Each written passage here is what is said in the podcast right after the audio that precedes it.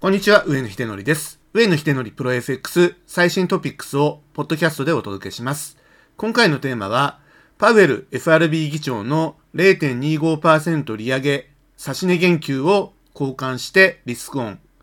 株高、債券利回り上昇ということになります。3月2日水曜日24時、日本時間ですね、パウエル FRB 議長が下院の金融サービス委員会で半期に一度の議会証言を行いました。最も重要な点は、パウエル議長が質疑応答で0.25%の利上げを提案して支持する方向に傾いていると発言したことですね。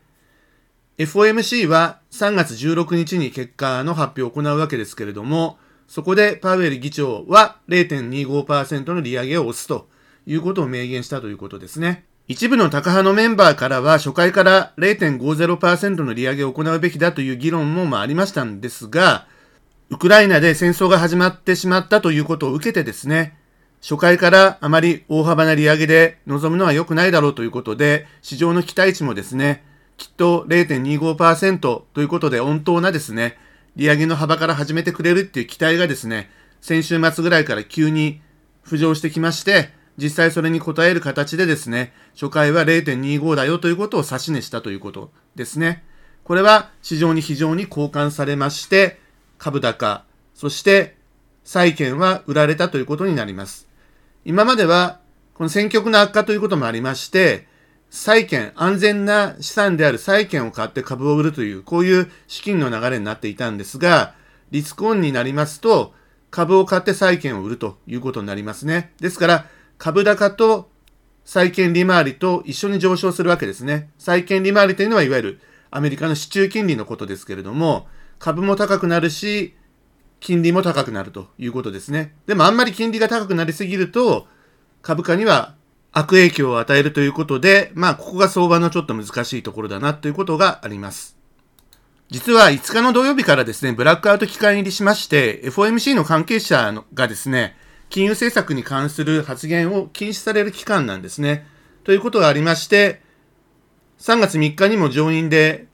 議会証言を行われますけれども、これがですね、FRB の関係者の本当に意味のある発言としてはですね、最後になるんではないかなということなんですけど、議長自らが0.25%を自分は押すというふうに言ってるので、まあ、0.25%の利上げで間違いないところなんだろうなというふうには思われるわけですね。これによりまして、金利先物市場における0.50%の利上げの織り込みというのはですね、先週24%あったんですが、昨日時点で0%ということになりました。初回に0.50%の大幅利上げをやった方がいいという議論というのはですね、実は1月分の CPI、消費者物価指数が発表された直後のですね、ブラード・セントルイス連銀の総裁の発言なんですね。7月1日までに1%までの利上げ、初回は0.50%が望ましいというところから始まっているんです。ですから、これはですね、もともと利上げのペースというのは、インフレ率に対応するものなんですよね。2月の10日に発表されました前回の消費者物価指数 CPI はですね、前年同月比でプラス7.5%ということで、40年ぶりの高い水準になっていると。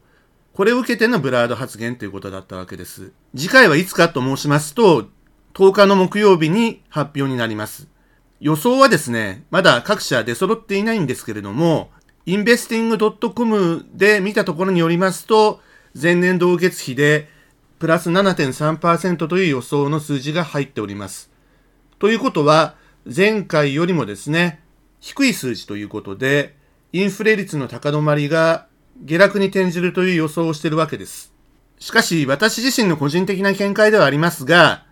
前回よりも数字はですね、伸びるんじゃないかなというふうに思ってるんですよね。で、もし、来週になってからのですね、市場関係者のコンセンサスとして、プラス7.5%、前回の数字よりも下回るという予想になっていた場合にですね、その予想を裏切ってですね、大幅な上振れで数字が出てきた場合には、これはかなりですね、相場大荒れっていうことを覚悟しなければいけないというふうに思います。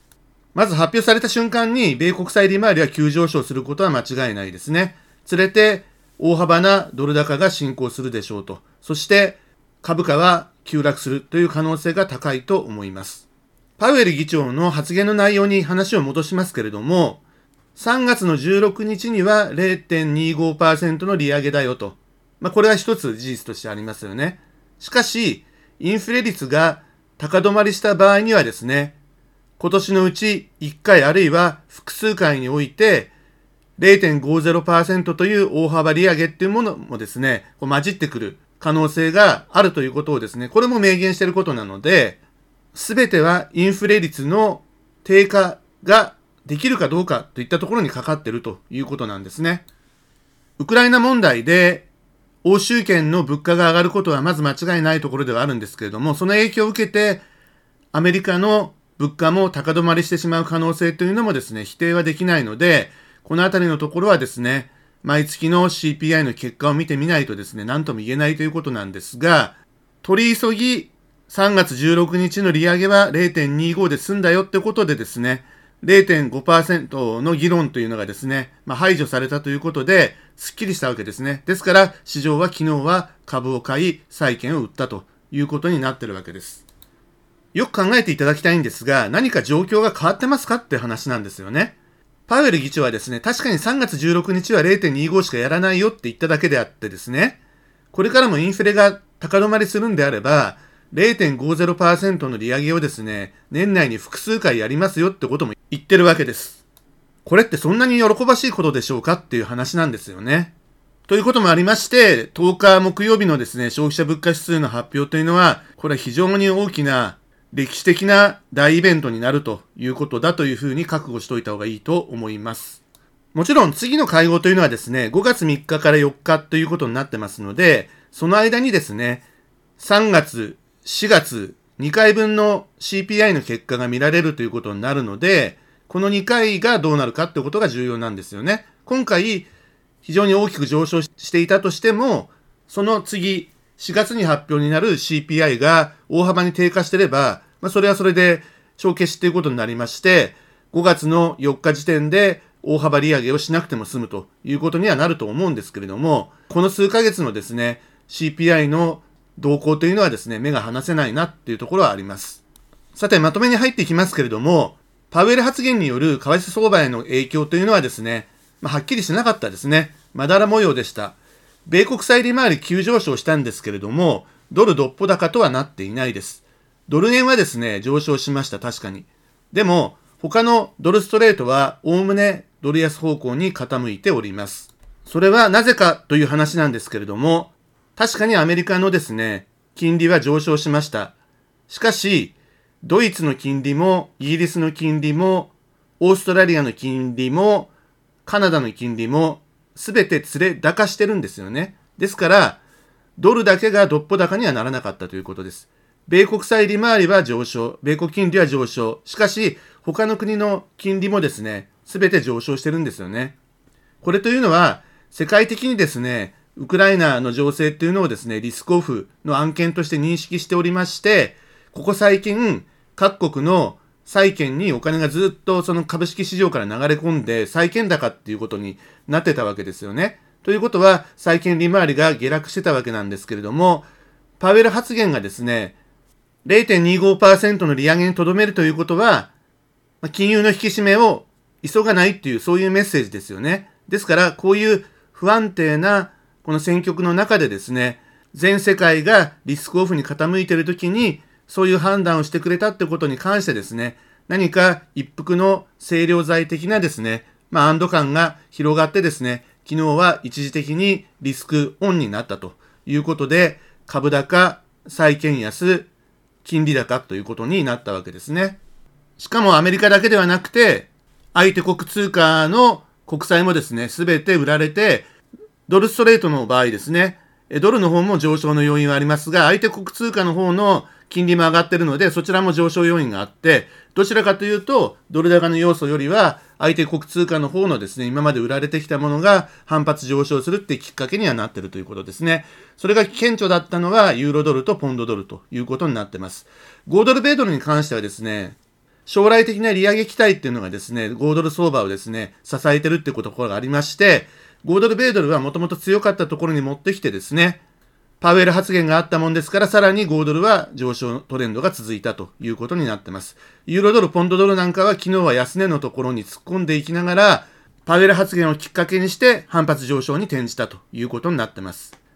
ドル円に関してはもうほとんどあまり動いてないんですよ。これはですね、リスクオンとかリスクオフになった時に、ドルと円のその向かってる方向性が大体一致してるということがありまして、米国の金利が上がればですね、ドル円が上がるって言ってもですね、これ日本の金利も昨日上がってますから、大したドル高にはなってないですし、株価が上昇したからといって、リスクオンの円売りってことにもなってないんですよね。株価が暴落してる時にドル円が買われたりもしてなかったです。円高にはなってなかったですよね。ウクライナ開戦した時に一時的に円高になりましたけど、115円をちょっと割り込むところまで行きましたけれども、114.407ってところでは止まってるということになりますので、ウクライナ開戦してからは、ドル高、円高っていうのがですね、まあ、固定してずっと張り付いてるような状況だったわけですよね。したがって、パウエル発言があったと言ってもですね、ドル円がさほど上昇の浮力がつかないというのは、まあそういうことにあります。よほど現状のですね、ドル高、そして円高っていうトレンドがですね、相関性を失ってバランスが崩れればどっちかに動き出すんでしょうけれども、今はバッチリ方向が合ってしまっているということで、主に115円台でのですね、小さい振幅が続いているだけということになってます。さて今日の結論なんですけれども、パウエル発言はリスクオフの緩和効果が非常にあったということだけは事実です。しかし、インフレ率が高止まりしてしまえばですね、大幅利上げも辞さずというところがですね、私は本来の趣旨だというふうに思いますので、目先の初回の利上げがですね、0.25%っていうふうに指し値してくれたっていう安堵感だけでですね、このウクライナ情勢の悪化によるリスクオフムードが完全に晴れるということはないわけですね。ですから、賞味期間は短くて、再びリスクオフに傾く可能性は高いというふうに思っております。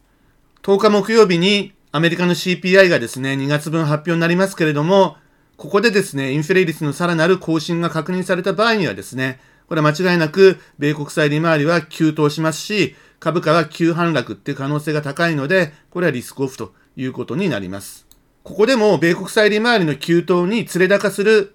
通貨っていうのも多いと思うんですけれども、それについてこれない通貨というのはですね、下落方向に傾くだろうなというふうには思います。